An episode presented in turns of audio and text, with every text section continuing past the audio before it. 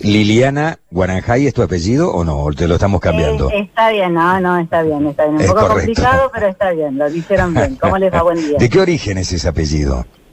Es un poco azteca, es una mezcla. Ajá. Mira vos. Guananjay. Guanan- Guananjay es el apellido. Bueno, eh, contanos, eh, estábamos hablando de esto, ¿no? Y decíamos, hay cosas que nosotros creemos que es un derecho adquirido, en realidad, si yo no cumplo una tarea, no, no, no me la tienen que pagar. Ahora, también es cierto que por lo general, cuando se empieza con esta cirugía, se tocan algunas otras arterias y venas que no eran deseables, ¿no? Por lo general, cuando se, hacen este tipo de tareas, pagan justos por pecadores en algunos casos. ¿Cómo están llevando adelante toda esta tarea, digamos, para que no ocurra esto? Y después nos metemos en el tema de la gente que, si te parece, o si puedes contestar sobre esto, el- la cantidad de gente que eh, tiene que marcar allí en el Palacio 6 de Julio y no cumple tareas. Eh, bueno, dos cosas. Eh, se están realizando distintas acciones como ejes de gestión del señor intendente municipal en materia de reorganización de los recursos y de los recursos humanos, que bueno, que son los que verdaderamente prestan servicio al, vecino. Eh, algunas acciones eh, tienden justamente a beneficiar a aquellos que prestan un servicio eficiente. Creo que estas medidas hacen al ordenamiento y hasta que uno no tome en cuenta con información cuáles son las acciones que se vienen realizando, cuáles son las medidas, cuáles son los recursos que hay para después realmente realizar una reorganización, eh, es que se pueden tomar medidas más justas. Entonces nosotros por ahora estamos atravesando procesos de revisión de distintas este, distintos derechos, distintas bonificaciones, se revisaron el tema de, de los adicionales de los inspectores, eh, el tema de los interinatos, bueno, y ahora el tema de los eh, controles de la marcación. Ya hace varios años que la municipalidad cuenta con buenas herramientas para poder eh, llevar a cabo el control de los ingresos y de los egresos, que finalmente eso este, resulta de la compensación que se paga a fin de mes al empleado por la prestación que, rea- que realiza, que es a través de la remuneración. Mm. Ahora te hago una pregunta hasta allí, Liliana. ¿Cómo puede ser que haya más de la mitad de la gente que marca en el Palacio 6 de Julio no labura en el Palacio 6 de Julio? Si yo desde afuera no soy funcionario, es descabellado, digamos. Tengo que marcar en un lugar y después pierdo tiempo, me voy a laburar a otro lugar. Tal cual. Por eso es que se ha tomado esta, esta medida. O sea, este, los empleados... Ahora, ¿tan difícil era poner un marcador en el lugar donde cada uno cumple funciones? No, no, no, es que los marcadores existen.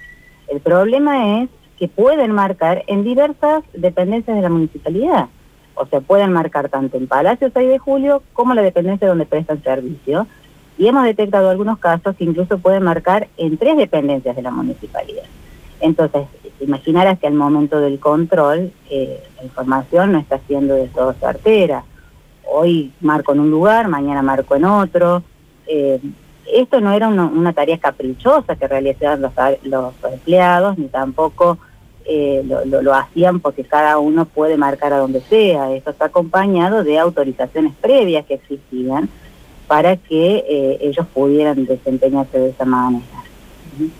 Este, eso ¿Y cómo de- marcan? ¿Marcan con, marcan con el pulgar o marcan con llave? Mira, es bastante eh, innova- innovador el sistema que ya existía en en la municipalidad cuando nosotros asumimos en diciembre, porque eh, te permite este, registrar tanto la huella como la identificación de rostro a través de, la vista. Entonces, con todas estas medidas de precaución que se tienen que tomar ahora con esta nueva normalidad, este, evita, digamos, el, este, la manipulación de los relojes. O sea que es un sistema bastante eh, moderno, innovador. El tema es que los sistemas funcionan cuando uno los utiliza de manera correcta y eficiente, ¿no? Entonces, bueno, a partir de la resolución de la Secretaria General de fecha 25 de junio, eh, ninguno de los empleados municipales podrán marcar en otro lugar distinto a donde prestan efectivamente eh, los servicios. Otra cuestión que se debe haber dado, Liliana, es que voy, marco en el Palacio 6 de Julio y después ni voy a la dependencia donde tengo que trabajar. Eh, y bueno, escapa un poco el control. O sea, esto no te lo puedo asegurar porque yo estoy en, en el Palacio 6 de Julio y después cada repartición tiene su... Claro, va a depender de las autoridades de cada repartición, de los directores, de los subsecretarios, Exactamente, pero es una... de cada una de las áreas. que puede- que sí se puede dar. Bien, y con respecto al... ¿y qué, y qué es lo que van a hacer? Ahora van a, van a tener que marcar en cada lugar a dónde trabajan, esa es la idea. Lo que más es malo que indica el sentido común, digamos. Laburo en el Palacio 6 de Julio, marco en el Palacio 6 de Julio. Laburo en la Zorrera, marco en la Zorrera. Perfecto, sí. Eh, como debería, algo que, que debería ser normal no, no lo era tanto. Y es un cambio de, de sistema nada más, digamos, porque los elementos ya están No, en no, cada no, uno. sí. Claro. No, no es ni siquiera un cambio de Ajá. sistema, hay que controlar a dónde trabaja cada uno, o sea, hacer un nuevo reempadronamiento o control, porque ya todos los empleados están reempadronados para que puedan marcar, eh, como hicimos, a- como estamos haciendo ahora en el Palacio, que es por donde empezamos, esto nos va a llevar un par de meses más, hacer el control en todas las dependencias, pero ya en el Palacio del 6 de julio ya hay un cambio, porque cada empleado no marca en el hall central, sino en el piso donde presta efectivamente servicio. Eh, con respecto al, yo no sé si te meto en camisa once varas, Liliana, vos decime hasta dónde podés, ¿no? Porque a lo mejor no sos la funcionaria que tiene que contestar sobre esto, pero como están transcurriendo tantas cosas en medio de la pandemia, fundamentalmente en la relación del Ejecutivo con los empleados, que hay un montón de preguntas.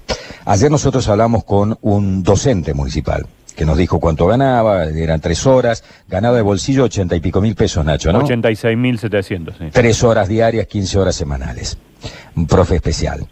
Eh, pero él decía, yo estoy de acuerdo con que no cobren un adicional porque trabajan supuestamente en un lugar desfavorable aquellas personas que ya no cumplen funciones allí y, por ejemplo, trabajan en el plazo 6 de julio. ¿Mm? Ah, ¿Son muchos realmente los que cobran lo que no les corresponde cobrar o son pocos y sirven mucho para el título?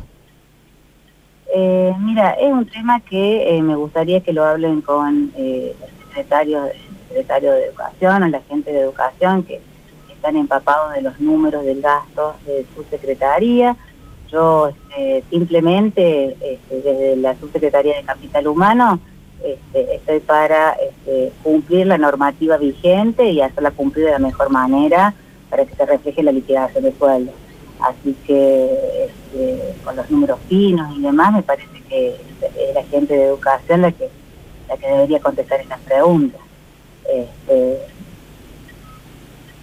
Bien, y con respecto al, tema de, inspección, eh, también el director o el subsecretario del área, no vos, por el tema o de sea, estos adicionales que cobraban porque trabajaban en la calle. La Subsecretaría de Capital Humano es transversal a todas las, las secretarías de la municipalidad en materia de normativa y aplicación. Este, después, las decisiones que se toman en base al funcionamiento de cada una de las secretarías eh, se toman, por supuesto, de acuerdo a la conveniencia del servicio o al tipo de prestación de servicios que se realizan dentro de cada una de las áreas.